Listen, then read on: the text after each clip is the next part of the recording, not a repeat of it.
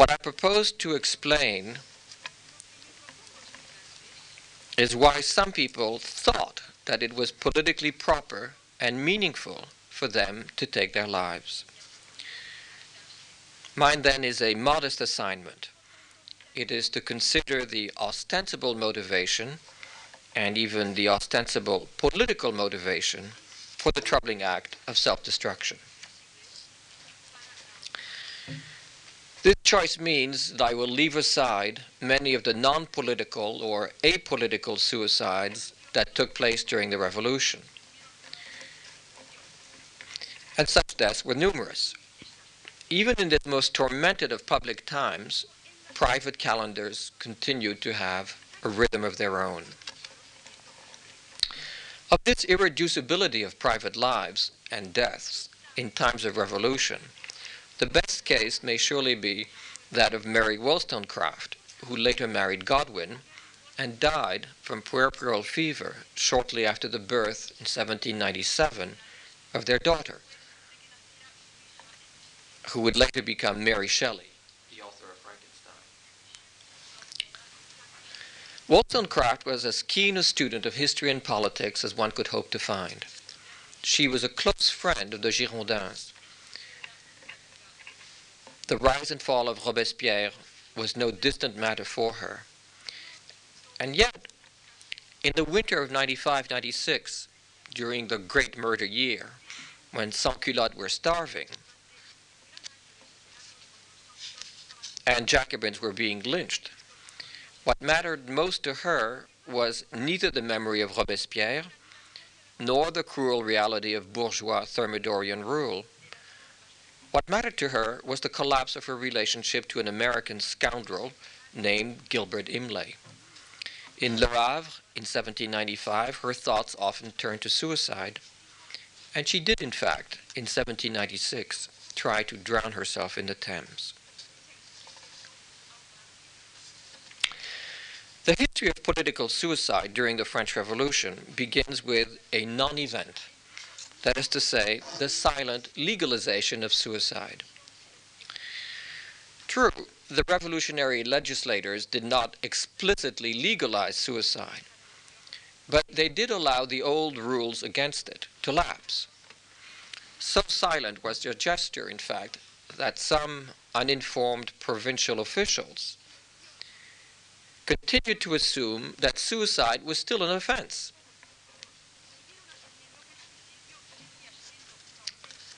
In 1802, for example, an attempted suicide at Rouen was jailed by the police, but was soon released because no statute could be invoked to restrain him. Obviously, the new revolutionary legislation could hardly encourage self destruction explicitly. But it should be added that many publicists during the revolution were quite explicit in their um, approval of voluntary death, taken as a libertarian, individualized gesture. The right to die was only one more facet of man's right to be free. One Montagnard deputy named Lequinio called it l'acte le plus libre. Many of the revolutionary part partisans of voluntary death had praised suicide on anti authoritarian grounds for some years before the revolution. Brissot, for example, one of the first French visitors to Harvard College, a disreputable journalist and a police spy before 1789, and a professional Girondin politician after 1789, had deplored the punishment of voluntary death in the Ancien Regime. If suicide was a crime against God, he had then explained, God should be entrusted with its punishment. Marat, in the first months of the revolution, followed a similar and individualist line of argument. To be sure, in the months that preceded his assassination in July 93, Marat was by then l'ami du peuple, the hero of the sans-culottes, who emphasized the communitarian side of the revolution. But in 1790, Marat had not yet perceived what a great chasm would soon develop between the defense of the individual on the one hand, and on the other, the well being of the people or the safety of the state. Thus, in 1790, he reissued his libertarian book, the Plan de législation criminelle, which he had written in 1774, and which bore the mark of the English radical Whig defense of the virtuous citizen whose duty it was to be suspicious of the state.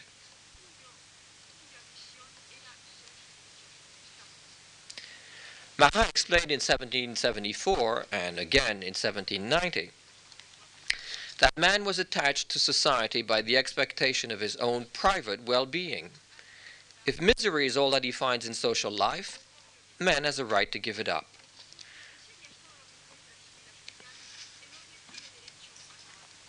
This individualist tradition persisted. Lequinio, to go back to him, reminded his readers in 1792 that pre revolutionary laws forbidding suicide had been both ridiculous and inefficacious. Suicide involved individuals who had motifs particuliers that were beyond the law. Suicide, in short, was somebody's private business.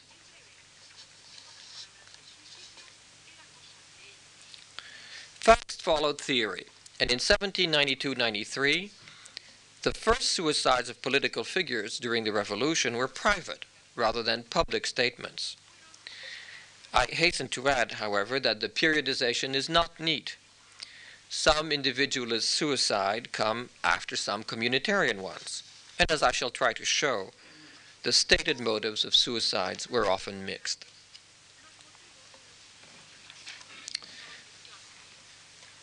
In May and June 1793, the Girondins, who had fitfully worked first against the king and then on behalf of the monarchy, were swamped on the left by the Jacobin Montagnards, who had them arrested. After their conviction, but at times even before a trial whose outcome they could not doubt, many of the Girondins concluded that voluntary death would be the more dignified exit why accept the verdict of a perverted popular sovereignty, they asked themselves. Even before her arrest, Madame Roland, who respected but did not love her older husband, who had been the Girondin Minister of the Interior, dutifully decided to share with him a common bedroom and a common fate. In the spring of 1793, she readied a pistol in case the sans-culotte should break into her home. Here was a weapon, she wrote, which I intended to use not to defend myself vainly, but to preserve myself from the outrages of assassins if I saw them coming. When arrested, she at first looked forward to her trial, since she thought it would enable her to defend her political views publicly. Later, she concluded this was an unrealistic hope, and she decided to starve herself. Paris, she concluded, was stupefied and inert. In its imbecile stupor, she wrote, an illogical majority considers the misfortunes of a few individuals to be a small misfortune. Her public death would be useless, she reasoned. She would kill herself privately instead. She feared that her execution, instead of being a kind of apotheosis, would be a feast for Parisian cannibals for the followers of Robespierre. She wrote to her husband to ask his pardon, and also to her little girl, who would be strengthened, she reasoned, by knowledge of her mother's courage in adversity. Then, too, Madame Roland urged Buzot, her platonic lover, she was a woman of decided principle, to kill himself as well. Curiously, Buzot followed this advice. He did take his life, but Madame Roland, in the end, did not. After asking another Girondin named Bosc to provide her with poison, which he refused to do, she saw the wisdom of his stance. it was because the mob was cannibalistic that she should defy it by facing a public death. Her calm indifference would be the measure of her contempt.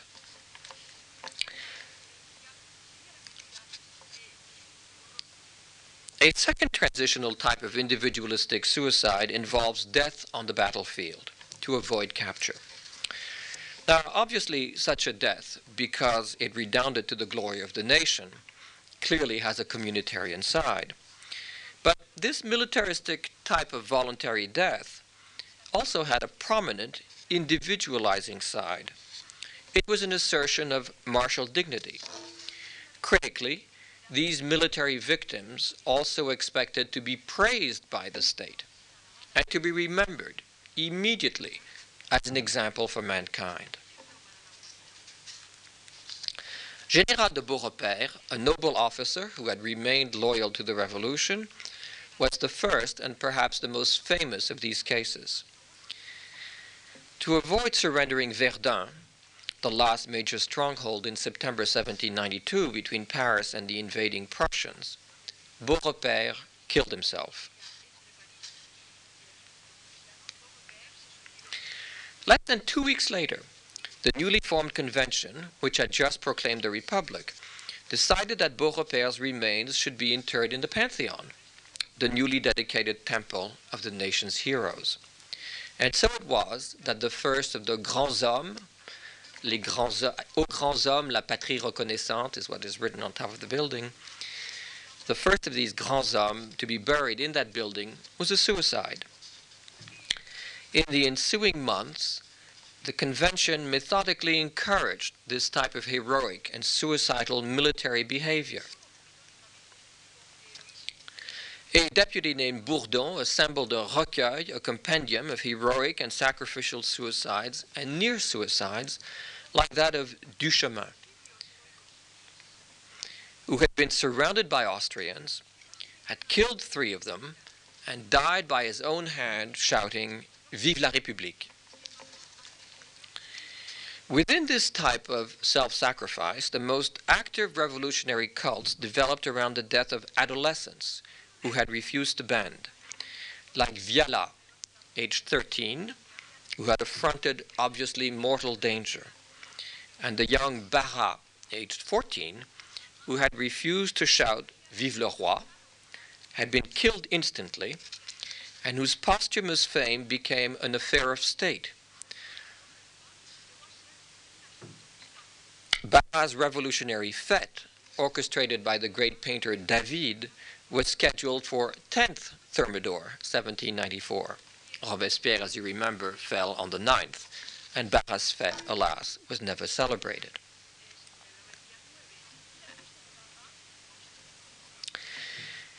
In 1793, when the communitarian cult of the nation was nearing its climax, revolutionary legislation on suicide shifted once again. Individualistic suicide was now seen as quite culpable, even if communitarian suicide was soon to be praised more than ever.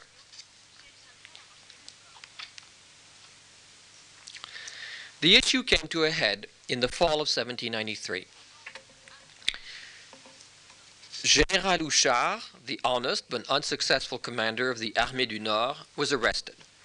He had lost a battle, and in those heady days, as it were, it was a grave offense to have bad luck.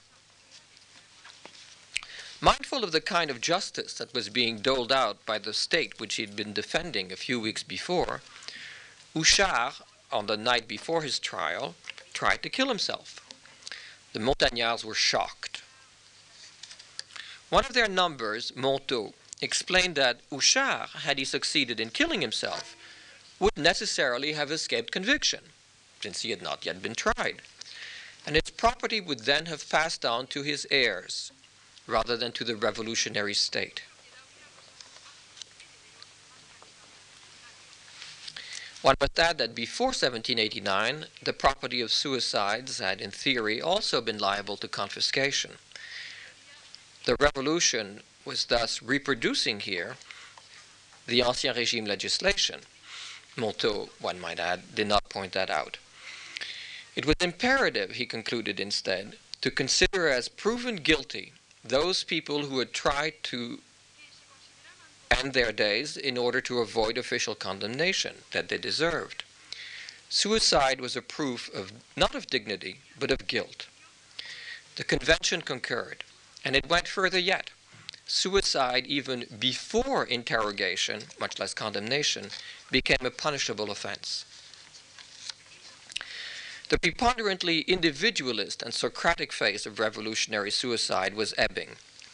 Now, the more communitarian Catonian justification of voluntary death seemed more important. The second phase in the history of revolutionary suicide was much more developed than the first, and would in fact last as long as the revolution itself, that is to say, to 1799. From 93 to the rise of Bonaparte, every political group draped its failure in the mantle of the myth of Catonian suicide. Exemplary suicide was a weapon of last resort in the armory of nearly every revolutionary political group, not just some Girondins in 93, but many Montagnards in 95, and of their common enemy, the popular communist, communistic revolutionaries like the Enragés Roux and the revolutionary communist Babeuf in 97. Here was a different type of suicide. Its victims did not focus on their personal individual dignity or their immediate posthumous identity. Their model was not Socrates, nor did they expect, as the fallen soldiers had, to be immediately eulogized by the state. Far from it. They thought of their death as a pedagogic example for future and perhaps even distant generations. Theirs was a statement about what the relationship of the citizen to the republic might later become. Cato's ancient 2,000 year old refusal to bend to Caesar was their historical model. Catonian suicide from 93 to 99 did not deny Socratic suicide. Nonetheless, one might say that it strove to transcend it, just as Jacobin politics were expected to transcend individualism rather than to deny it.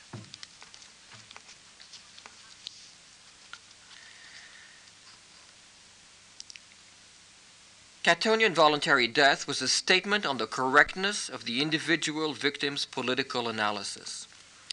His chosen death would point the way for a deluded nation that had momentarily fallen prey to arch deceivers. In 94 and 95 especially, the victim's sense of self was no longer focused primarily on his private fate, as had been true for Madame Roland. It was turned instead to the lost commonwealth, to the betrayed public good, to the eventual unfolding of historical necessity. His, of course, is a misnomer here because the first and the best known of these Catonian suicides is that of a woman that we all know, Charlotte Corday, in the summer of 1793. Now, of course, in the strict definition of suicide, Charlotte Corday does not qualify. She did not literally kill herself after murdering Marat. Nonetheless, her act was in many ways clearly suicidal. As she wrote to her father in her farewell letter, I have asked Doulcet to be my lawyer. Such a conspiracy does not allow any defense. The trial is a mere formality. Adieu, my dear papa. Of considerable relevance also is the striking contrast between the calculating precision of her plan to murder Marat and the imprecision both of what she intended to do with herself after she had killed him and of the larger purpose of her murderous plan. What would Marat's death mean for either her or France? She did not really give either of these two subjects much thought. What she saw first was that Marat's death would make her greater even than Marat. This, in a way, is the Socratic side of her act. Revealingly, she asked the Committee of Public Safety as a last favor to allow her to have her portrait painted. Since I still have a few moments to live, may I hope, citizens, that you will allow me to have my portrait made? I would like to leave this token of my remembrance to my friends. Besides, just as the image of the good citizen is cherished, so is curiosity sometimes attracted to great criminals, and this perpetuates the horror of their crime. When the executioner cut her hair in preparation for the guillotine, she mused that this was just another step towards immortality. This was the self centered side of her gesture. Nonetheless, her basic purpose was much more public than it was private. It aimed to show that republicanism had been perverted by Marat and by his friends.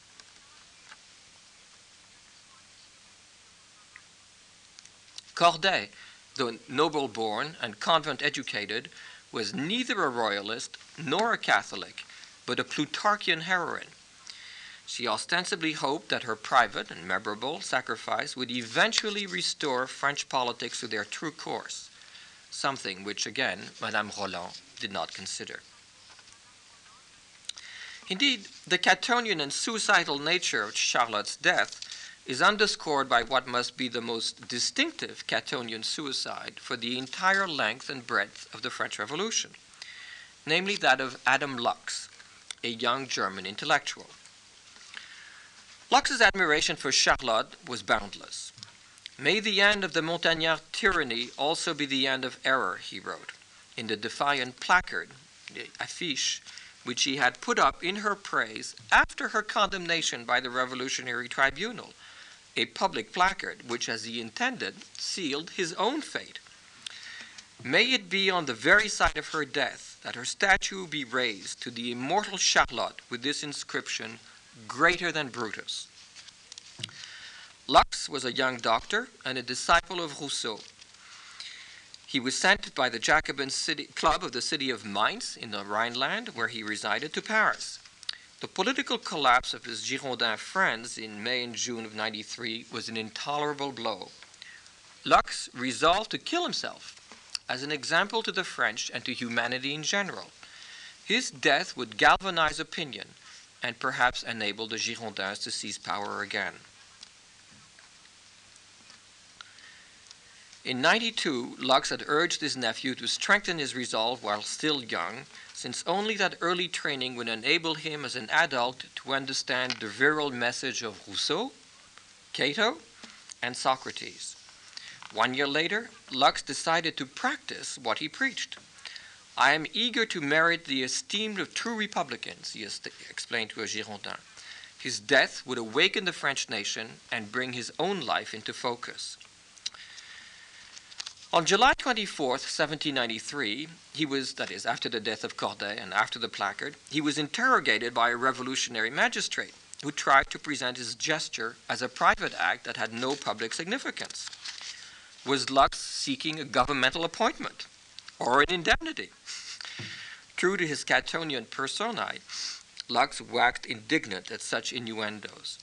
Like Charlotte and Cato, he insisted on the sacrificial nature of his act. His only goal was to defend the public good. He also elaborately organized the mise en scène of his death. In a parting letter to his wife, he explained what could a man do against his fate. Charlotte Corday had puzzled over the Girondins' lack of resolution, and Lux, like her, presented himself as the nation's savior. Do we need a Curtius who would save the Commonwealth? Here he is. He gave precise instructions about his tomb. It should bear the mention C.J. Adam Lux, un disciple de Jean Jacques Rousseau, and he wished to be buried next to his master. Some years later, one of his daughters, a correspondent of the German novelist Jean Paul Richter, who had himself written an essay on Charlotte Corday and Adam Lux, drowned herself in the Rhine. The timing of Catonian uh, sacrificial suicide in the political history of the French Revolution is revealing.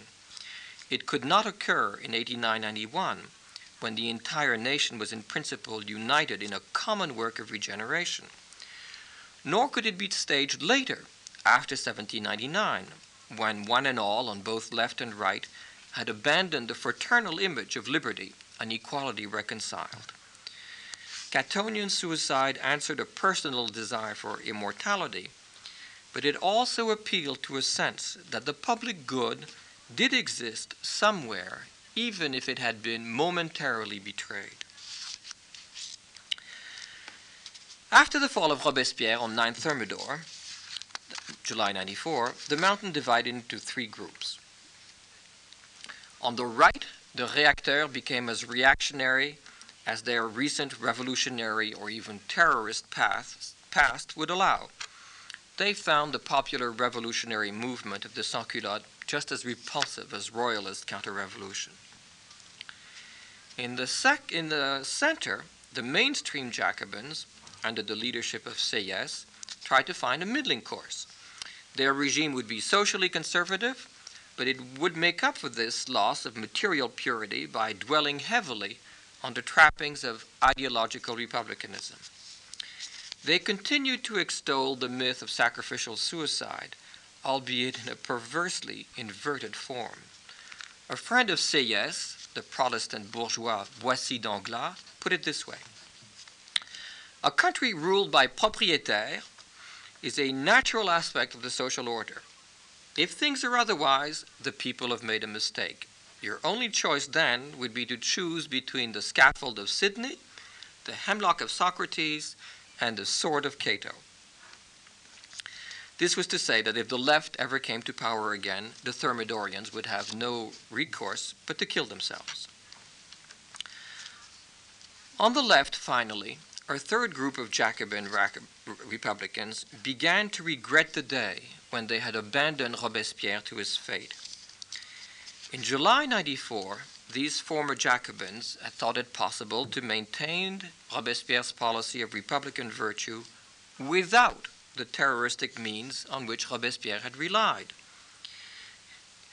In the spring of 1795, they sided with the popular insurrection because they decided that only terror and some kind of compulsion would guarantee survival of the state of Republican fraternity. When the insurrection failed, they were arrested. Tried and convicted, they made of themselves the martyrs de Prairial by stabbing themselves in the dark, handing the weapon to one another as they died. The most prominent of them, Romme, embraced a comrade who had just stabbed himself. Himself mortally wounded, he died exclaiming, Je meurs pour la République. One of his friends, Duquesnoy, added, I die innocent. Vive la République. Romme is an interesting man, and his biography is eloquent. The one aspect of his background that seems most relevant to his Catonian choice was his earlier career as a teacher. From 1776 to 1786, he had been the tutor in Russia of young Paul Stroganov, soon to be a friend and minister of Tsar Alexander I. Revolutionary suicide was a rhetorical and public act for uh, Romme that aimed to show and teach. And for Romme, voluntary death was the supreme ped- pedagogical act. Significantly, Romme, like Condorcet, had been a member of the first governmental committee on education. His hope had then been to create a completely different system of national instruction that would encompass both boys and girls from every social class. Romme was intensely principled. Having decided that celibacy was inappropriately selfish, Romme had decided in 1794 to ask the officials of his neighborhood, or section, to arrange a, mat- a marriage, a match for him with the widow or companion of any local soldier who had just died for the Republic. Soon uh, they complied, and uh, the revolutionary section assigned to him a wife. And after uh, finding some time later that he was about to become a father, Romme uh, proposed marriage as well. To his Catholic and provincial mother, he explained that his choice had nothing to do with wealth, pride, or love. Republican virtue was his only motive. In 1790, he had already given away his jewels and replaced his silver with wooden forks and spoon. In 95, when conditions were much worse, he decided to share the sufferings of the poor by giving up bread for potatoes. At the time of his arrest, he had not eaten white bread for a month. Whatever food his Republican wife brought home, food that she had purchased on the black market, he made her bring it back. All citizens are brothers, he explained to the Lyonese merchants whose egoism startled him. And all the food that we can find on the territory of the Republic must be completely shared. Romme was no communist. Indeed, he thought that there was no need to institutionalize the common ownership of land. It would suffice for the citizens of the Republic to follow their natural bend to virtuous equality. His sense of communitarian responsibility was keenly felt. In April and May 95, when the Sans-Culottes invaded the convention for the last time, Romme, as I said, instinctively took their side. When their coup aborted, Romme was immediately arrested and sent to Brittany, from which he was later called back to Paris to stand trial. His Republican guardians, the gendarmes, along the way made it clear to him that they would look the other way if he tried to escape. He refused again. He craved a trial whose unfavorable outcome, about which whose outcome he could have no doubt. In 1770, Romme had unfavorably compared the Stoics to Christian martyrs who had wished to live but had all been killed. But that negative perspective now made no sense at all in the fallen republic of 95, Romme thought that it was his duty to signal to his fellow citizens by his voluntary death how far they had strayed from virtue.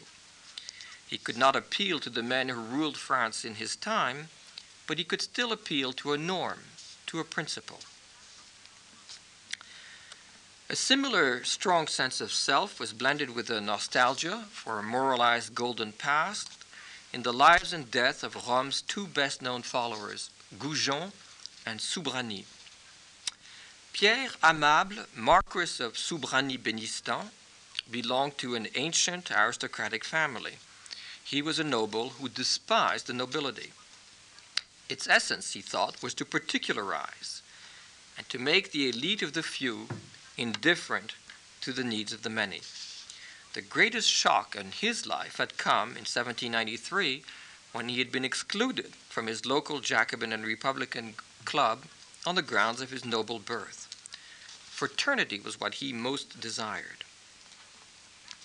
It is the love of my fellow men which enabled me to taste the charms of fraternity, that daughter of equality. I felt vividly the sweetness of having at last a fatherland, of being a citizen, a member of a great republic. Soubrany was not in the convention hall when it was invaded by the Sans-Culottes during the Journée of Prairial 95. Technically, therefore, he need not have sided with Romme, who had openly signed with the Sans-Culottes. Soubrany could have been let off had he wanted, but he refused, just as Romme would later refuse to escape. Goujon's trajectory was in the same stamp, if in a lower key. Goujon's death note to his mother is curiously ambiguous. In some respects, it is an admission of defeat. Since he had not succeeded in convincing his fellow Republicans, his life should be counted a failure. Powerful people are too unjust, he wrote, and too cruelly mean. Here was an admission that no Jacobin would have made before 94. With Goujon, one nears the end of a belief in the overriding goodness of man and the possibility of realizing a common and virtuous good. And so it made more sense for him to die than to live. His family appeared convinced of this as well. His mother brought to his cell the scissors that he would use to try to kill himself. And so did his sister, wife, and best friend respectively give him a knife, opium, and dagger. All this was done, wrote a witness, in a complete silence that froze the heart.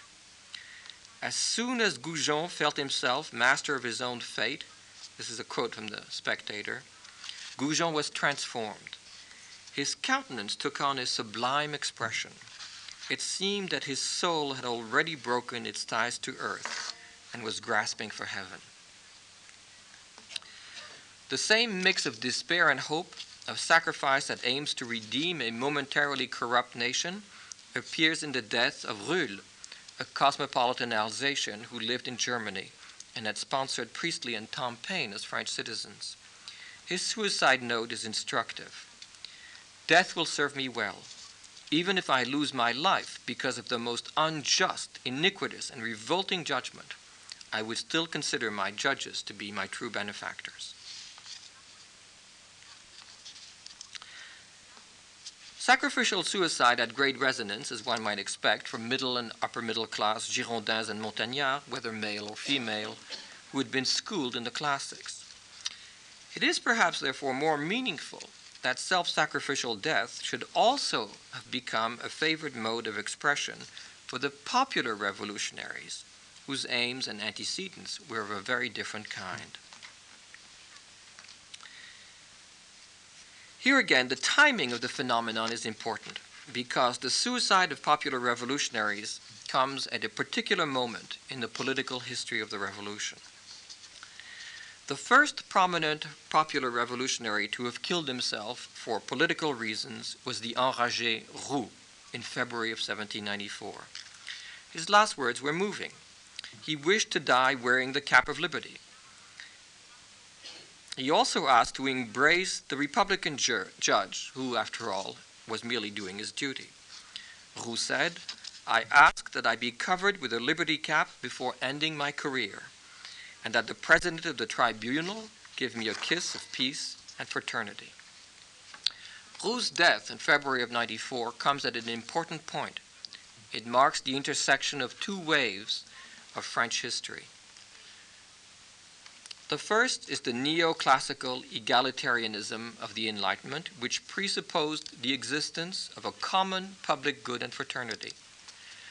The second is the realization, born of the chaos of the French Revolution, which held that divergent class interests could not be overcome. Roux's death signals that the easy assumptions of the Enlightenment on the reconciliation of the private and the public could no longer find practical substance.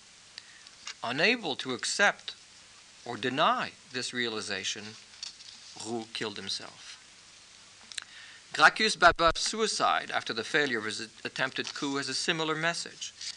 The martyrs de Prairial had died an exemplary death because their death, they thought, might eventually shame their enemies. Babeuf's social reasoning was similar, but much more pessimistic. Though all men, all men might eventually be brothers once property had been abolished, the Babuvians had no illusions about the avarice and ruthlessness of property owners in the current divisive arrangements of society and politics. For the moment, for Gracchus Babeuf, for Roux, suicide was the best way out, but it was a legacy to a very distant future. With the failure of Babouvisme, the ideal of civic republicanism yielded in France to the prospect of class war. In that new and divisive context where class was pitted against class, an exemplary suicide whose audience was a united people had obviously lost its raison d'etre. That critical shift is borne out by the near disappearance of suicide as a political statement in 19th century politics, whether European or American. It also clearly differentiates the death, so close in time but not in space, of but not in the space of politics, of Ruhl in 95 and of Victor Bach in 1799. For Ruhl, something had gone wrong, but the underlying justice of republicanism could not be at issue. His judges might be misguided, but their right to judge was not at issue republicanism was a just cause and would eventually triumph. For Bach, by contrast, after Bonaparte's rise to power, the shape of politics was more gloomy, and so was, in consequence, the nature of his suicide. Despite his German name, Bach was a native of central France, a doctor, and thanks to his inherited wealth, a rich man. A pamphlet he published in the spring of 98 brought him to sudden political prominence. He denounced the agents of the Directory as chefs de Philistins and priests of Moloch. Bach became a kind of celebrity for the last left Republicans, the heirs in 98 99 of the Martyrs de Prairial of 95 and the Jacobins of 93 94. But in August 99, Bach's political club was shut down. For middle of the road Thermidorians like Sieyès, his vestigial Jacobinism was more than could be allowed. Then in November 99, I'm sorry, I seem to have lost a page. Extremely sorry, the Xerox machine skipped a page and I do not have it.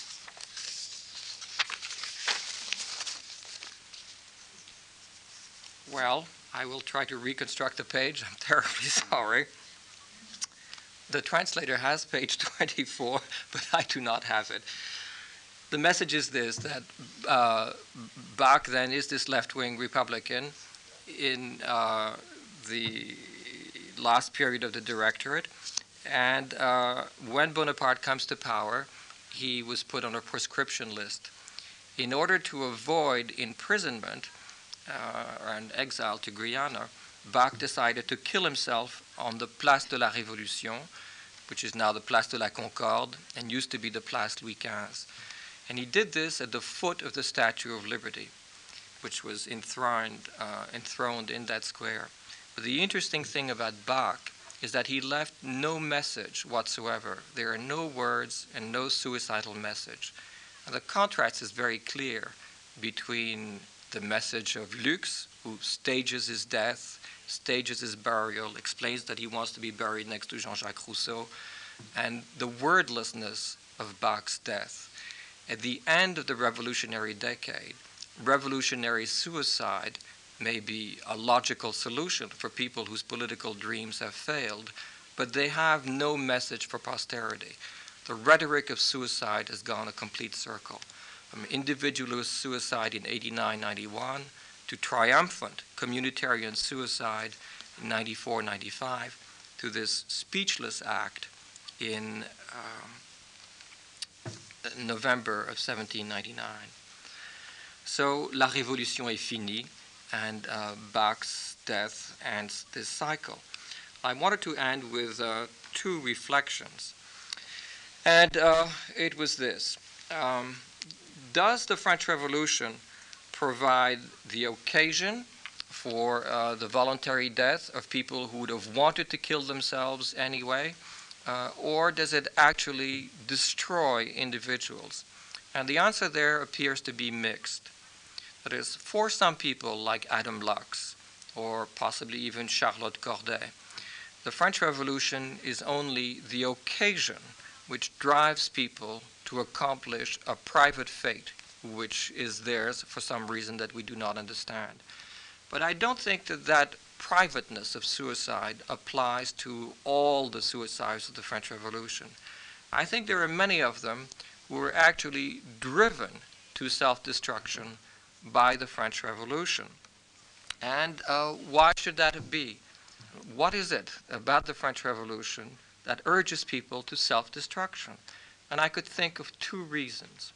The first one is very intrinsic to the message of Jacobinism, and it is simply this that the truth of Jacobinism, l'esprit révolutionnaire, is irresistible. It is inscribed in nature, in reason, in history. It is an absolute truth. And because it is an absolute truth, it enables people to see that absolute truth as more important than their private faith the, uh, if you want, the hatred of factions, the conviction of the Jacobins that they are right has positive consequences, heroism, self-sacrifice, but it also leads to self-destruction. And then there's a second explanation that I would like to present uh, to explain self-destruction, and here now I come back to page 25. and this has to do with the structuring categories that are in people's minds. Uh, I brought up this theme in the previous two lectures. Before 1789, Frenchmen have within themselves the structuring constraints of traditionalism, of a society of estates, of orders.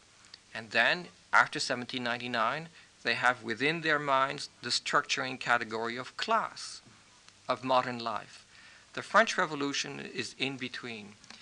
During that period, anything becomes possible, any utopia becomes possible, but this absence of constraint also means that for some individuals, uh, suicide will result. That is, the French Revolution destroys all those constraints, including the one that we feel most deeply the constraint to go on living.